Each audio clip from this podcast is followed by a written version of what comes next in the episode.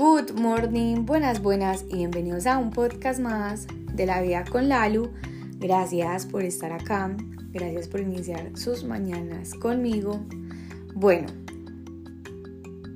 últimamente mis entrenamientos de running no han sido muy intensos y no pues porque así quisiera, sino que les conté que tenía como una sensación en mi solio que me estaba eh, generando mucha molestia al correr y no solamente al correr sino que hacer actividades pues como cotidianas.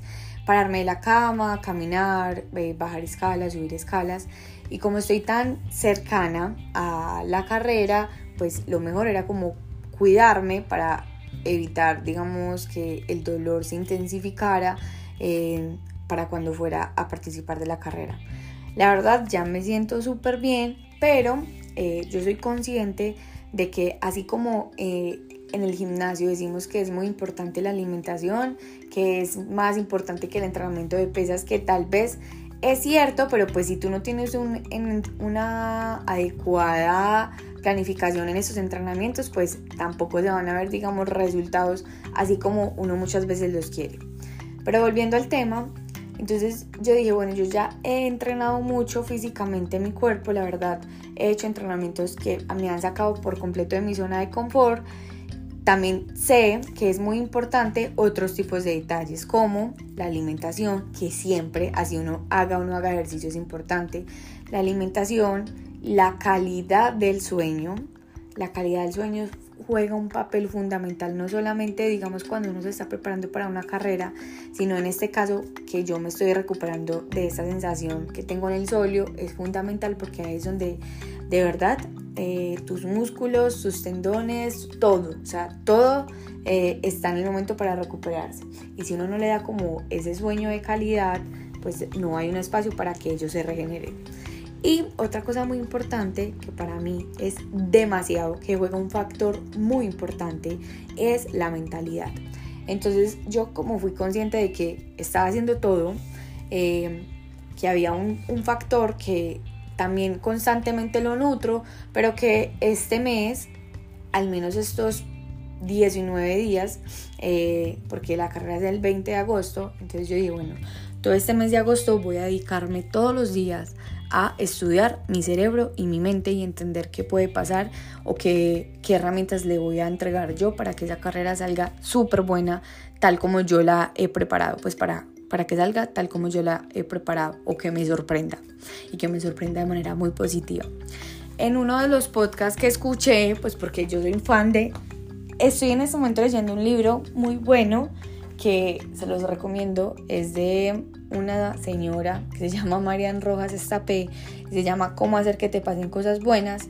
Ella es una tesa, eh, ella habla todo como desde la neurología, eh, entonces el libro es muy bueno, pero yo también me apoyo en podcast.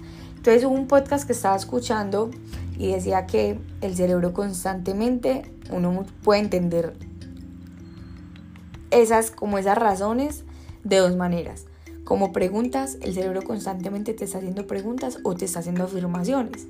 Entonces, por ejemplo, cuando uno está eh, entrenando y se siente muy agotado, se siente muy cansado, que el cerebro te dice como no puedo más, que uno dice es que mi cuerpo me está diciendo no puedo más, no te está diciendo el cuerpo eso, te lo está diciendo el cerebro. Entonces, tú ahí decides si eso es una afirmación o una pregunta.